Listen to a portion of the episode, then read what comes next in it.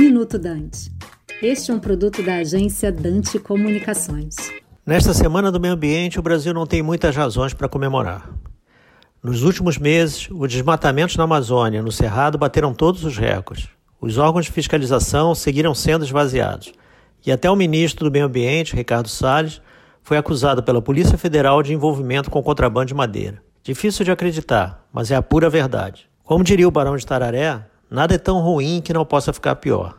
Agora, o país está prestes a enfrentar mais uma crise hídrica, que pode ter consequências graves para o fornecimento de energia e para o abastecimento das famílias. Além disso, no mês de julho será divulgado o mais recente estudo sobre o desempenho do Brasil em relação aos 17 Objetivos do Desenvolvimento Sustentável. O trabalho é feito por 51 organizações da sociedade civil e tenta responder a uma pergunta simples e básica: nós estamos mais próximos ou mais distantes de alcançar as nossas metas?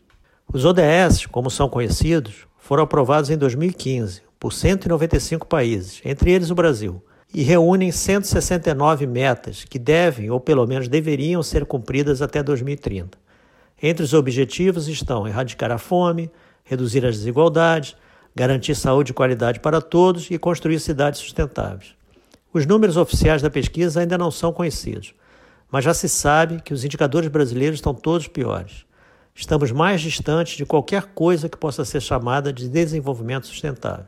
As causas dessa piora são óbvias: a tragédia provocada pela pandemia de Covid e as decisões equivocadas do governo Bolsonaro. Eu sou Agostinho Vieira, editor do projeto Colabora, para o Minuto Dante.